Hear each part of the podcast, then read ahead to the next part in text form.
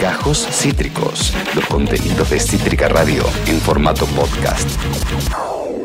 Eh, bueno, acá venimos cubriendo desde hace ya varios días todo lo que está aconteciendo respecto al gasoducto Néstor Kirchner, que ha entrado en una etapa de judicialización. De hecho, habíamos hablado con amigos de Journal donde mencionaban que uno de los temores era que una judicialización, no porque esté mal la investigación, sino porque tiene un interés político detrás, justamente obstaculice el desarrollo de una obra esencial para la Argentina. Lo que nadie se esperaba, o muy pocos esperaban, es que dicho proceso, eh, su, punta, su puntapié lo diera un exfuncionario del gobierno, como es Matías Culfas, un aliado clave de la formación política contemporánea de Alberto Fernández. Bueno, para hablar de esto y mucho más, eh, estamos conectados con quien es autor del artículo en EconoJournal, Journal, la verdad no, el medio más claro para, para, leer sobre gasoductos, sobre lo que está pasando en el gasoducto, cuál es el temor que paraliza a los funcionarios cristinistas que tienen a cargo el gasoducto Néstor Kirchner. Estamos hablando de, entre tantísimas otras cosas, el licenciado en Ciencias de la Comunicación y doctor en Ciencias Sociales de la eh, querida Universidad de Buenos Aires, Fernando Krakowiak. Fernando, acá Esteban Chiacho en Cítrica Radio. Buenas tardes, ¿cómo te va?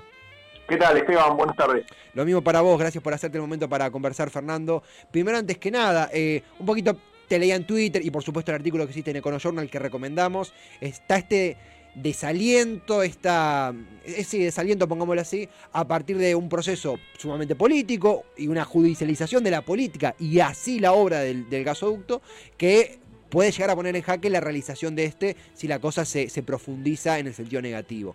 En ese eje, Fernando, vos tenés una preocupación respecto a que esto pueda obstaculizar el desarrollo del gasoducto. ¿Cómo te tomó este proceso que está arrancando? ¿Cuáles son tus balances sobre este, esta etapa que ha comenzado de manera inesperada en torno al gasoducto Néstor Kirchner? Eh, primero te digo que eh, lamentablemente el, gasoducto viene eh, demorado desde hace bastante tiempo, dado que es una obra central que debería ser prioridad y, el gobierno de, Macri intentó avanzar en su construcción, pero ya durante el último año, en el medio de la crisis macroeconómica que dejó, le fue difícil eh, concretar la, licitación. En este caso se esperaba que, el financiamiento fuera privado y después este gobierno anuló la licitación de Macri y quedó en avanzar con un nuevo proceso y ese nuevo proceso se demoró hasta ahora, o sea, llevan casi dos años y medio de gobierno. Eh, si uno toma en cuenta que es una obra prioritaria y que va a ayudar a reducir mucho lo que son eh, la erogación de dólares eh, por importación de energía, ya preocupaba esa, esa parsimonia para, para avanzar con eh, la, licitación, primero para, para elaborar de alguna manera los pliegos y, después para bueno su publicación. Eh, pensá que en, en Vaca Muerta hace más, un poco más de un mes, eh, Alberto Fernández ya ahí hizo el lanzamiento del proceso, se suponía que ese día iba a coincidir con, el, con la presentación de los pliegos y los pliegos no aparecieron y recién se terminaron publicando el viernes pasado, horas antes del acto eh, por el centenario de IPF. O sea que ya venía eh, de por sí muy parsimonioso el, proceso. Eh, obviamente, cualquier tipo de judicialización, tomando en cuenta que están investigando supuestas supuestos actos de corrupción, podría no solo demorar la obra, sino eventualmente frenarla definitivamente. Exactamente, hay, hay una película que exitosa, la, la veré esta noche, que vos recomendás en el, en el artículo de Cono Journal, que es The Hummingbird Project, donde justamente muestra cómo construcciones de este estilo suelen tener episodios de, sobreprecios o de, cuestiones, no, no en el sentido ilegal del término, sino de cuestiones no planificadas que requieren una mayor inversión, por decirlo de una manera sintética y en una oración. Pero acá uno ve un problema como si fuera una suerte de mesa de tres patas, lo, formulo como pregunta. Por un lado, la, la subestimación, el mal cálculo de tiempos, la deficiencia del gobierno de Alberto Fernández en la planificación del gasoducto. Por el otro lado, la, denuncia de Matías Culfas de irregularidades en, la, licitación al calor de los malos términos de este con el kirchnerismo. Y por otro lado, la chance de una capitalización política que desgaste justamente la imagen de un gasoducto que se llama Néstor Kirchner, nada más y nada menos. Si uno lo ve así, es un cóctel tendiente a explosivo, por ahí el hecho de que sea Rafecas quien esté del otro lado, hablando un poco la, la, cuestión, pero ¿es alarmante el adjetivo que podemos usar para esto? ¿Es realmente preocupante? Eh, ¿Es un impacto fuerte para esta obra según tu lectura, Fernando? A ver, yo no, sinceramente eh, no creo que, se pueda decir que en este caso eh, hubo corrupción porque a diferencia de otras obras donde las denuncias llegaban cuando la obra había concluido o estaba en proceso, Acá eh, no se firmó un solo contrato, ¿se entiende? O mm. sea, el único contrato que estaba a punto de firmarse era justamente el de la provisión de los caños, que la licitación la ganó Techín, pero todavía no se, no se firmó ese contrato. Por lo tanto, si no hay eh, ningún contrato firmado y ninguna transferencia de dinero a nadie, eh, hay, desde mi punto de vista, pocos elementos como para decir que alguien se benefició a costa del Estado, ¿se entiende? O sea, otra, otro cantar hubiera sido si se hubiera firmado, supongamos, el contrato de provisión de los caños, eh, hubiera recibido el anticipo y después se hablaba de una licitación amañada o a medida.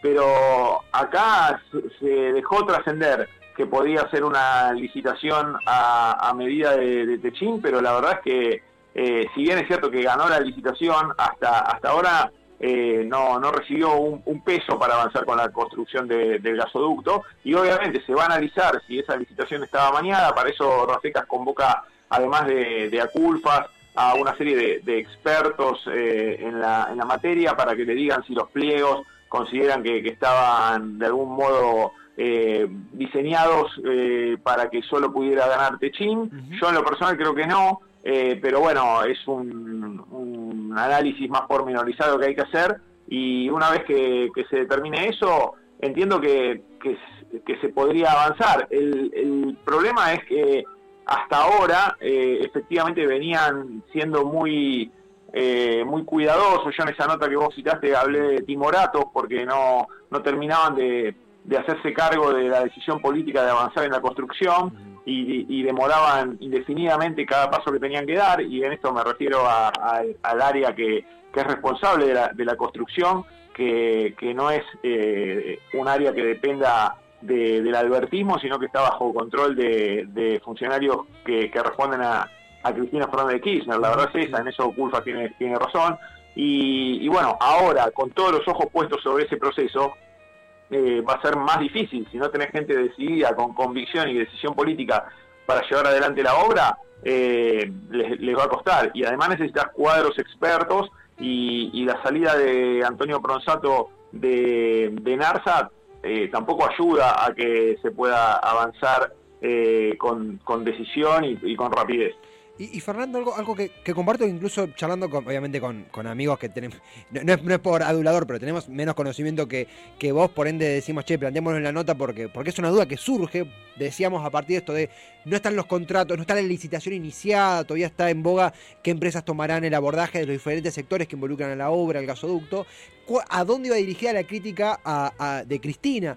Y ahí lo formulo como pregunta, a partir de que nos informamos un poquito, a partir de tu nota y otros artículos de otros colegas, justamente esto de, ah, era una invitación, ah, una invitación, un aliento a que lo que Techín produce en Brasil lo produzca en suelo argentino, a lo que también decimos, por ese proceso llevaría tiempo suficiente como para retrasar todavía más el gasoducto.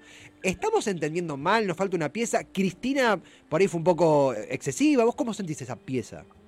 A ver, la, recomendación que hizo Cristina Kirchner el otro día en el acto de, IPF, eh, la verdad que atenta contra la concreción de, la obra, porque si vos estás diciendo que antes de avanzar con la obra, Techín tendría que fabricar ese acero plano con el que después se hacen los caños eh, en Argentina en lugar de, en Brasil, eh, pensá que vos tendrías que instalar esa, esa planta que plantas de ese estilo hay en Brasil por una cuestión de escala, por una cuestión de mercado, y acá en Argentina no. Eh, esos laminados no se hacen acá, entonces, ¿qué vas a esperar? ¿Que Techín venga y radique esa planta acá y después vas a construir el gasoducto? Eso por un lado. Y por otro lado hay que tener en cuenta que cuando Cristina eh, Kirchner gobernaba la Argentina en el año 2010, se inauguró el gasoducto transmagallánico con chapa de Techín fabricada en Brasil. Mm. Y en ese momento eh, no pareció que eso fuera un problema. Ah, es tiempo, es logística, es también una retórica de elementos que a veces mm, quienes hacemos comunicación no manejamos y nos repasamos mucho en, quien sabe la materia. Fernando, eh, comenzando a concluir, eh, no quiero dejar de consultarte porque hubo una salida que un poco fue la primera gran advertencia a nivel macro de que esto estaba descascarándose, que fuera a Antonio Pronsanto, y ahí vos haces, seguramente lo explicarás mejor que yo, pero una especie de dicotomía, de bifurcación de funcionarios dentro del, gasoducto, la línea Prosanto, que es la línea, la, marca debido, Julio debido, eh, que es justamente avanzar, firmar convicción, por eso es una palabra demasiado elogiosa, pero pongámosle ese título, eh, y otros funcionarios mucho más cautelosos que advertían por la chance de que cualquier coma mal puesta iba a ser un, pasaje seguro a los tribunales, a la judicialización, a las cámaras, a las tapas de Clarín, etcétera, etcétera, etcétera. ¿Es, ¿Es, cierto esto? ¿Continúa este temor a cualquier consecuencia judicial? Y agrego chiquitito, ese temor, ¿sentís que va más allá de que si se hace algo mal, el hecho de que se pueda hacer cosas explicables y aún así padecer consecuencias judiciales? Mira, eh, al ponerle como nombre al gasoducto Néstor Kirchner, ya eh, estás invitando a la, a la, oposición a que ponga la lupa ahí, porque es eh, ideal para la oposición encontrar un acto de, corrupción en una obra que se llama Néstor Kirchner. O sea que ya sabías que ibas a, a concentrar todas las miradas eh, yo sinceramente cuando escribí esa nota no pensé que tan rápido, eh, pero bueno, se desencadenaron todos los hechos de una manera muy acelerada desde el viernes para acá, pero sí sabía que en, los próximos meses o con el cambio de gobierno eh, iban a empezar cuestionamientos y, denuncias de la oposición y, iban a estar vinculados en algunos casos con sobreprecios que como yo digo en esa nota son lógicos en una construcción de este estilo y con una economía que indexa el 60% anual por, por ahora por, por la inflación. O sea que que por ese lado eh, no, no, no, no, no, podía esperarse otra, otra cosa. Así todo, lo cierto es que vos eh, tenés que avanzar con la obra, pero bueno, los antecedentes que yo señalo en ese artículo que, vos mencionaste mm. eh, también juegan en contra de, esa convicción o de esa decisión que tienen que asumir los funcionarios, esa decisión política de avanzar, que es que el funcionario que durante los 12 años del cristinismo eh, avanzó eh, cada vez que le pidieron, le bajaron una directiva, eh, avanzó con esa con esa directiva y con la, esa obra. Yo ahí no, en esa nota no cito, pero bueno, mm. se terminó Atucha 2, por ejemplo, y también tuvo innumerables problemas Atucha 2 y, y se terminó gastando mucho más de lo que estaba previsto. Y sin embargo, debido en todo momento impulsó esa obra, lo dice la propia gente del sector nuclear, que fue quien firmó o garantizó las ampliaciones de presupuesto y demás para que la obra se terminara y se terminó. Y esa persona que de algún modo, más allá de las yo no, lo estoy juzgando, ni estoy diciendo eh, ni que era honesto, ni que era corrupto, eso lo tiene que decir la, justicia. Eh, no tengo elementos, digamos, para, para ser tajante en ese punto, pero lo que está claro es que, más allá de la polémica que genera, eh, era un funcionario que avanzaba. Y ese funcionario que avanzaba después, cuando salió eh, el gobierno Cristina Kirchner, salió del poder y lo la reemplaza a Macri, y uno de los primeros que cae es ese funcionario en una sesión en diputado donde le quitan los fueros y el Frente para la Victoria ni siquiera bajó al recinto a defenderlo, aún sabiendo que, no iba a tener los votos, por lo menos a poner la cara por él. Lo dejaron absolutamente solo. Flor de antecedente. Entonces, ahora, si, si el que tiene que tomar las decisiones ahora dice, si ha debido, que era el hombre fuerte del anterior gobierno, o uno de los hombres fuertes, que puso la cara por ese gobierno durante 12 años, lo dejaron en banda como lo dejaron, bueno, ¿qué nos espera a nosotros? Podría decir un Agustín Jerez, un Federico Basualdo, eh, incluso un Antonio Pronsato, cualquiera de los que está eh, o estaban en, este proceso. No es un buen antecedente. Y después está el otro tema que señala ahí, que es la judicialización de la política, que eh, decisiones que son propias de la política económica de un gobierno terminan siendo judicializadas y ahí menciono el antecedente, por un lado de la compra de dólar futuro, que Banoli estuvo procesado por ese, por ese tema, cuando en realidad es potestad del Banco Central decidir intervenir en el mercado de cambios a través de la compra de dólar futuro, y otro es la denuncia que se hizo eh, contra Aranguren, que le hizo este gobierno eh, en cabeza eh, impulsada por el interventor de, de Nargaz, Federico Bernal, que lo cuestiona por no cumplir la ley del gas a Aranguren, que es una ley que no cumplió el kirchnerismo durante los 12 años de gobierno y que básicamente lo que le cuestiona es que los precios no se fijan a partir de la oferta y la demanda. Es casi un cuestionamiento liberal. Le dicen, no, no, no fijaron los precios a partir de lo que surge la oferta y la demanda. Y lo que le podría decir a Aranguren, no fijamos los precios eh, a partir de lo que surge de la oferta y la demanda, porque tuvimos que fijar un precio más alto para incentivar eh, la, inversión en, el sector. Eh, ese es un poco y, también lo hizo el kirchnerismo a través de los distintos plan, plan gas y también lo hizo este gobierno con el, con el plan gas, es poner un precio incentivo para que se recupere la producción con el supuesto de que aunque sea un poco más caro que el costo de producción, siempre va a ser más barato que el costo de importación. Sí, el, el judicial, vos hiciste esto, yo aquello y terminamos desmarcando la cuestión netamente de recursos y va al terreno de la judicialización de la política. Y después en los hechos nadie quiere poner ninguna firma porque queda expuesto eh, y, después es el, que tiene que caminar durante 3, 4, 5 años durante por todos los tribunales habidos y por haber, es el que le puso el gancho a la licitación o al contrato.